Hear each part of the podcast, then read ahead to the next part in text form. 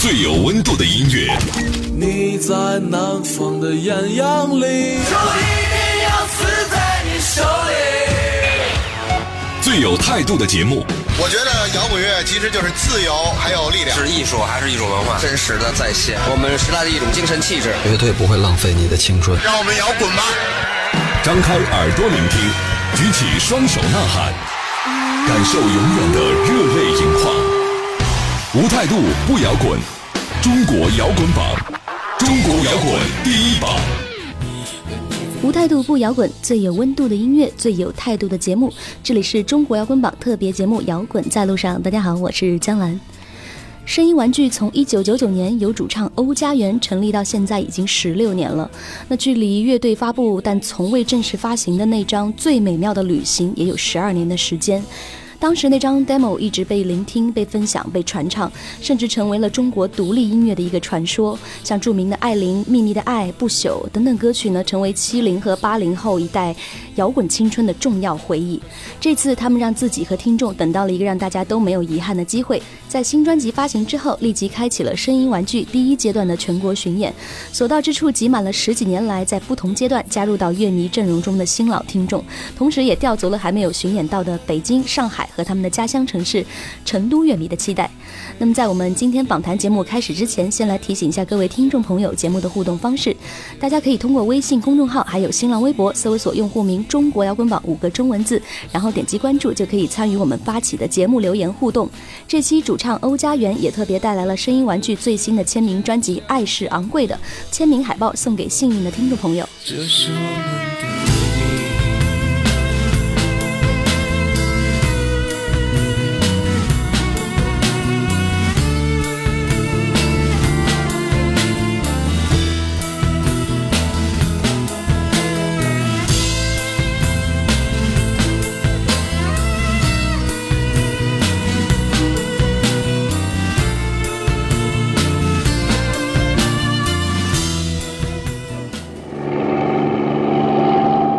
公路、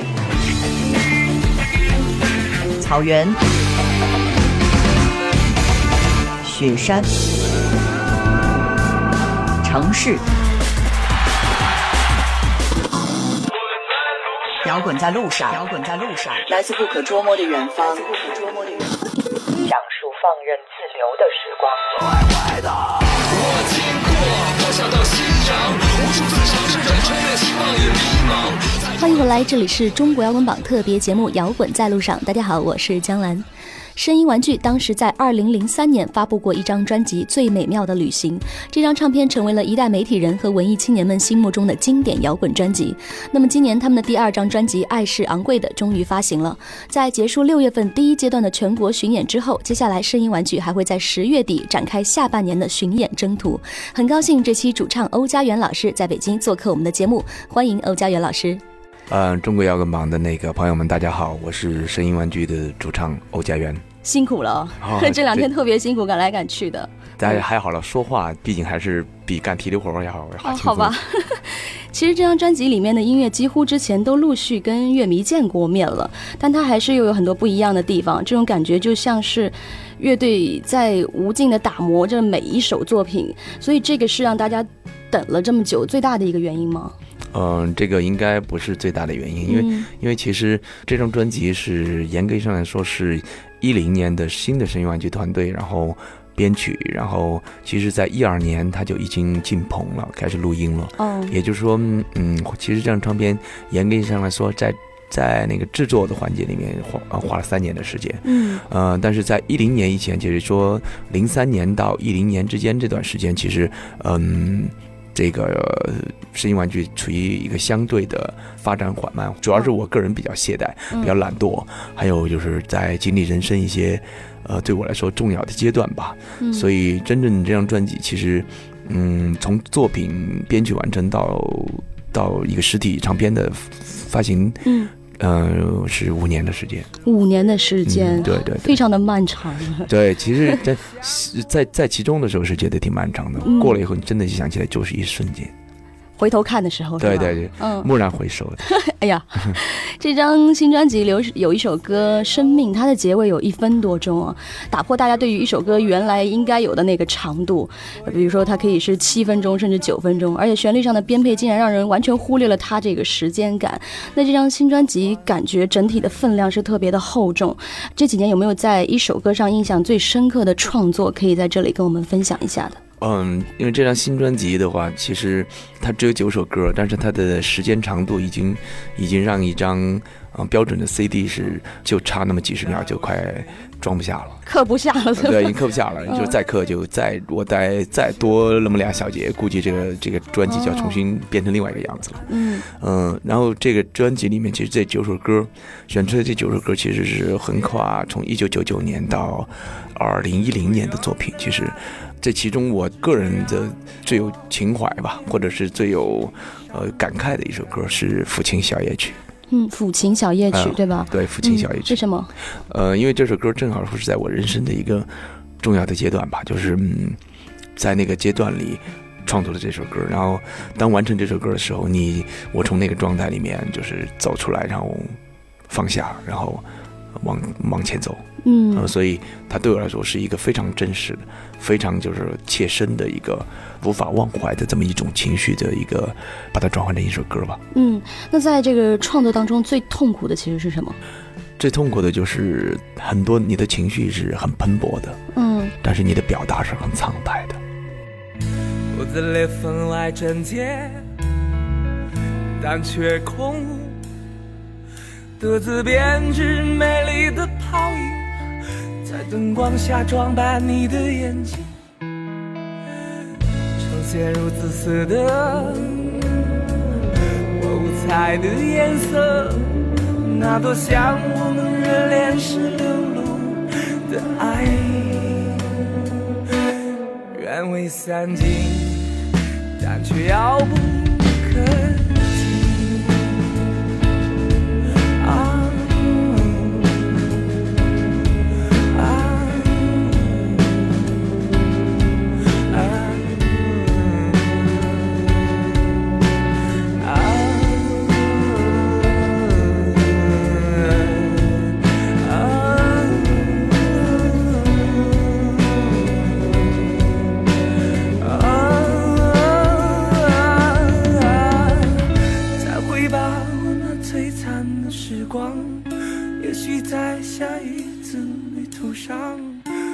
不想此刻谁在身边，悲伤的坐在我的窗前，再回把我那璀璨的时光。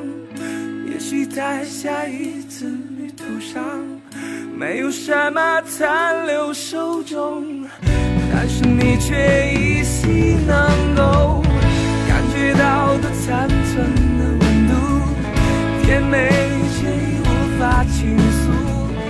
有一夜我从。曲中华丽的韵脚。源自北大，专注 IT 教育十六年，八十万学子的选择，北大青鸟成就你的 IT 梦想。学 IT 好工作，就读北大青鸟。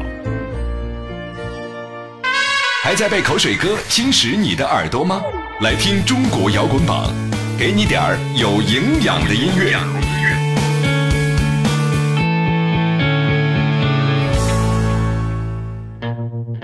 这张专辑里面，我发现刚才我们路上还在听有一首歌名儿特别长的作品，那就是“请问哪里才能买到晶体管收音机”这首歌。单从歌名上来说，会觉得它指的这个物件儿特别的怀旧。那这首歌是回归到了一种怎么样的状态之下去写的呢？嗯，其实。听这首歌或者看这名字啊，呃，如果知道晶体管收音或者知道这种东西，它这个物件是，呃，其实是有时代感、有年代感的东西，就其实就是老东西吧。嗯，呃，可能会认认为就是，比如说我是一个怀旧的人，或者是我们应该去去怀念过去的那些逝逝去的那些事物吧，或者人，从某种意义上。但是这首歌，呃，我我自己其实特别清楚，我不是一个喜欢生活在回忆里的人，哦，因为我觉得，但是呢，人。需要去勇敢的去面对，或者你的回忆，或者是你不能够去遗忘，你可以把它放下，但是你不用去遗忘掉遗忘曾经的那些对曾经的那些美好的和痛苦的，也你的所有，因为人生它其实就是一部完整的作品，它是个电影也好，或者是一本书也好，对对对，它的每一个东西在你发生以后，它都是真实的，嗯，或者叫都是那么的。真实的存在，你认为的那个那个瞬间里，嗯，其实我们现在很难去，说我们故意回避了，或者我们遗忘了，或者是什么原因，呃，我们对。不愿意去，呃，面对那些东西，嗯，其实我想是这歌里面说的是这么一个故事，嗯，直面过去，一个人应该把回忆当成是美好的东西，但是不要沉迷在里面。嗯，了解了。那整张专辑里的歌感觉有种相关联的意味，包括这个这种排列顺序是有意安排过的吗？啊，对，肯定的。因为一个一个做一个完整的一张专辑的话，包括这些歌的选择都是有意识、有意识的选择过的。嗯，因为呃，实际上就还有很多歌，我我写了很多歌，但这一歌可能不适合在这张新专辑里，所以我会把它放在下一张，因为它必须考虑一张专辑的整体性，必须让它像一张画吧，它不能有。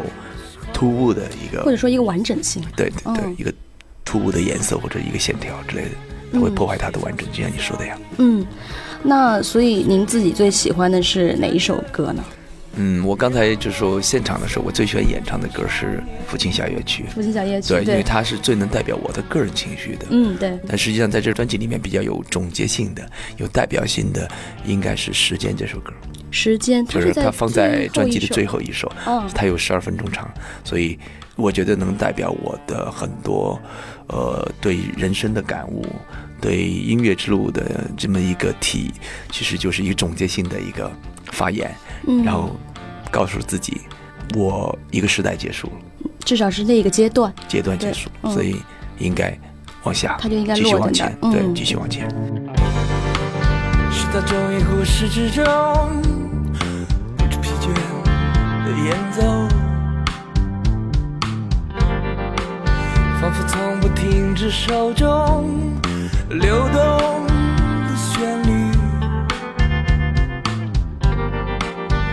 我的爱人不觉中韶华不复，让我从懵懂少年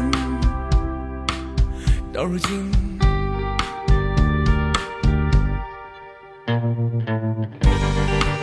时间中人迟迟在想，跟上你的节奏，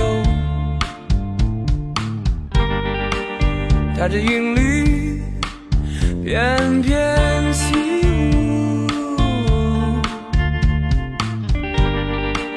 就想成为画面中寂静完美的一幕，让我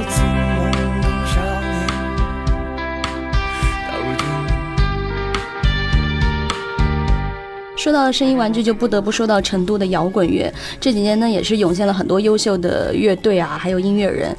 那我想，《最美妙的旅行》这一张可能会感觉更成都，而今年这张《爱是昂贵的》可能给人感觉更有空间感。包括那张专辑的封面特别的深远，还有一些在感觉探索那种宏大问题的感觉。那么在做这张专辑的时候，有没有一些呃侧重在这一方面呢？因为其实这张专辑，因为它的时间跨度嘛，它不是一个时期的作品，它唯一的嗯几个共同点是这些歌是我写的，那么我可能以我的情怀、我的美学的态度去表达，嗯，然后第二一个是它虽然说歌是在那个年代写，但是它编曲的时候是从一零年的开始，所以从某种意义上来说，它是从生活的各个体验、各个角度里面，嗯收集。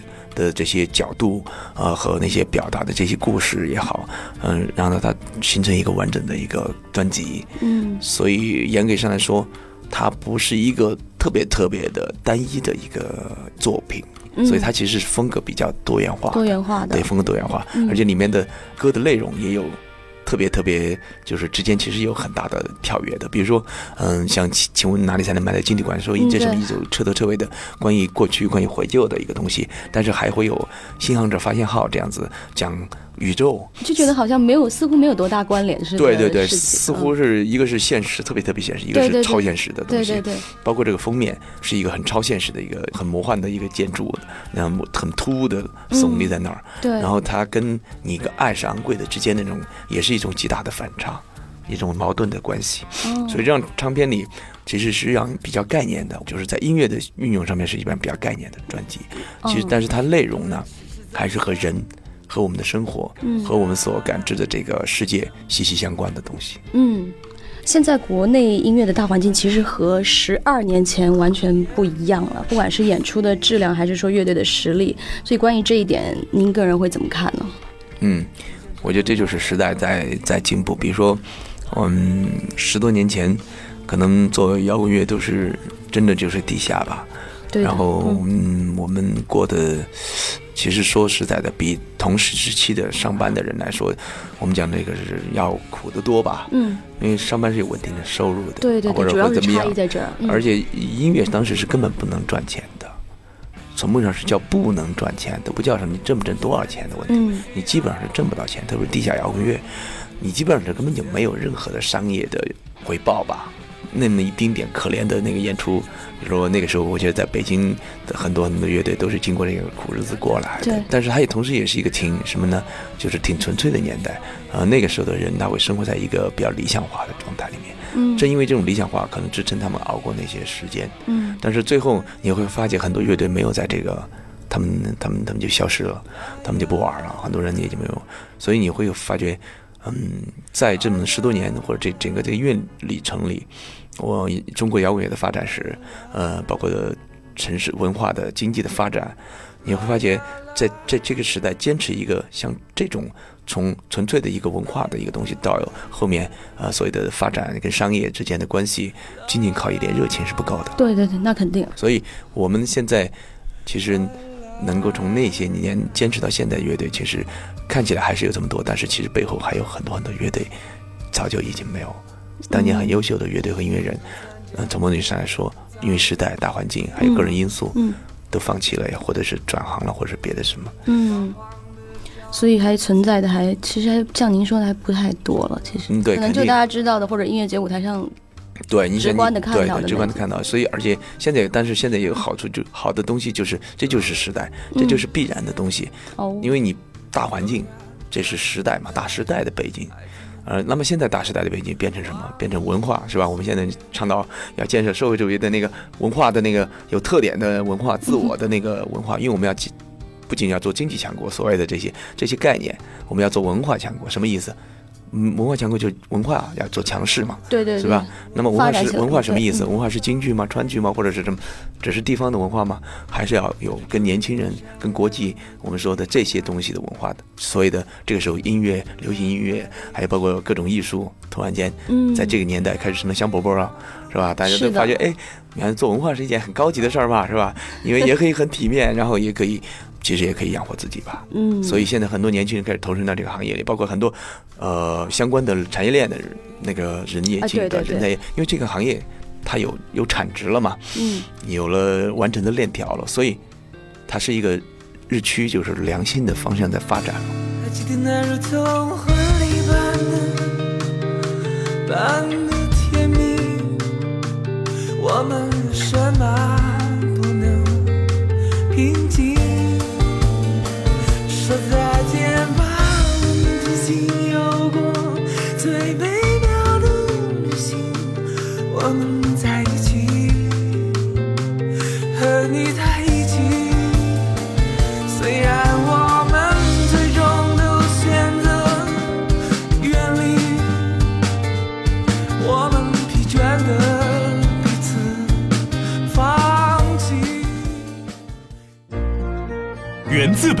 专注 IT 教育十六年，八十万学子的选择，北大青鸟成就你的 IT 梦想。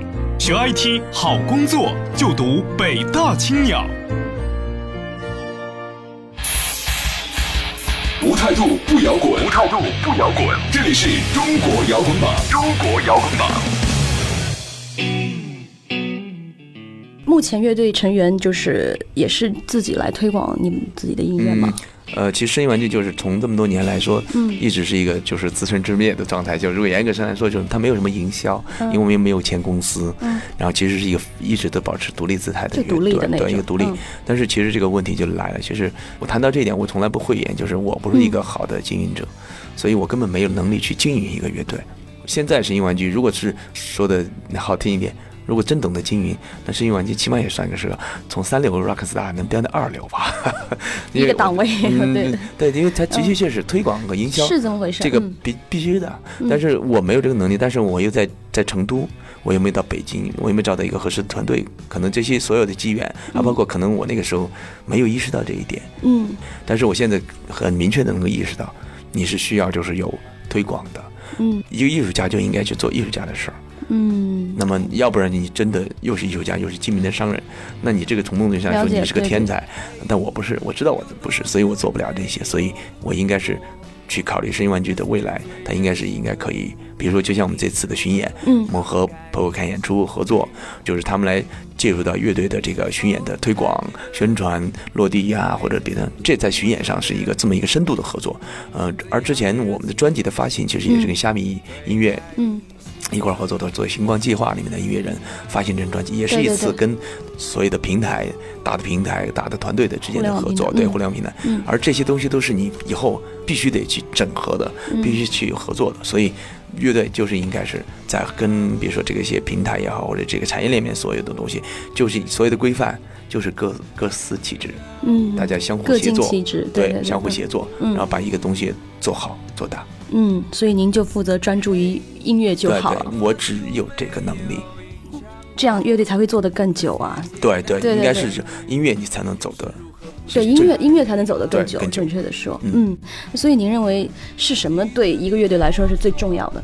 我觉得，如果对一波年轻人的乐队来说，那么就知道协作，知道协作团队团队的意识，嗯。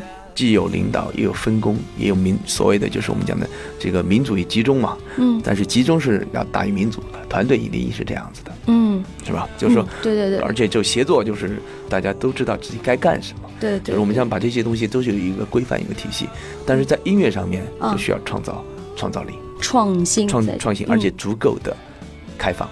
嗯，心态上。心态上的话，我觉得是。都还好了，因为现在年轻人都比较相对说活得比较洒脱一些，对，是的，对，所以他们其实挺开放的，包括有时候是开放过头了呢。对对对，我说的开放是在音乐观念上的开放，不要以音乐风格来界定一些东西。嗯，我的建议是尽可能的去多了解这个世界，当中间就包含了音乐，包括所有。这个范围很广了。你要对这个世界有足够的兴趣，嗯，那么你才有足够的那个诉求去表达。不要以为弹琴就是弹琴的事儿，说难听点，你没见过世面，你弹琴就不会怎么样。我了解到您以前是学过画画，所以现在还有在画吗？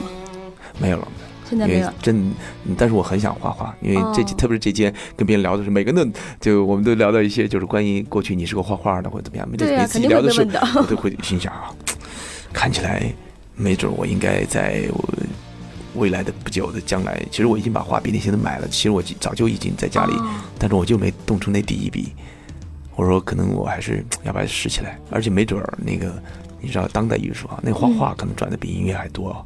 那这现在这几年画画也是对啊对啊画家嗯，对开开玩笑说一下。嘿，有多久没有吟唱过那些简单的旋律？又是如何谱写在迷茫的夜里？还记得你对我说，无论世界怎么变，我依旧会记得第一次感动的那首歌。欢迎回来，我是江兰。这轮全国巡演将从十月三十日开始，到十二月二十六日结束，覆盖总共二十一座城市。声音玩具将带着新专辑和挚爱的经典作品来到这些城市。相信北京站的收官演出更是凝聚了北京乐迷十几年中所有的期待。只要有音乐相伴的旅途，就是最美妙的旅行。好了，进行到这儿，我们这期的摇滚在路上马上也要跟大家说再见了。那么在下期的节目当中，我们将会听到欧家园老师继续来聊音乐、巡演以及接下来一系列的安排。在这里依然要提醒一下大家，中国摇滚榜的节目互动方式，微信公众号还有新浪微博呢，只要搜索用户名“中国摇滚榜”，然后点击关注就可以留言了。iOS 苹果手机用户可以在 App Store 中同样也是搜索“中国摇滚榜”，并且下载安装来和我们一起收听错过的节目。当然，欢迎大家在网易云音乐以及喜马拉雅等等手机客户端同步来收听。好了，这期就先聊到这里，我是江兰，下期见喽，拜拜。本节目由中国音像协会、深圳国家音乐产业基地主办，北大青鸟音乐集团出品。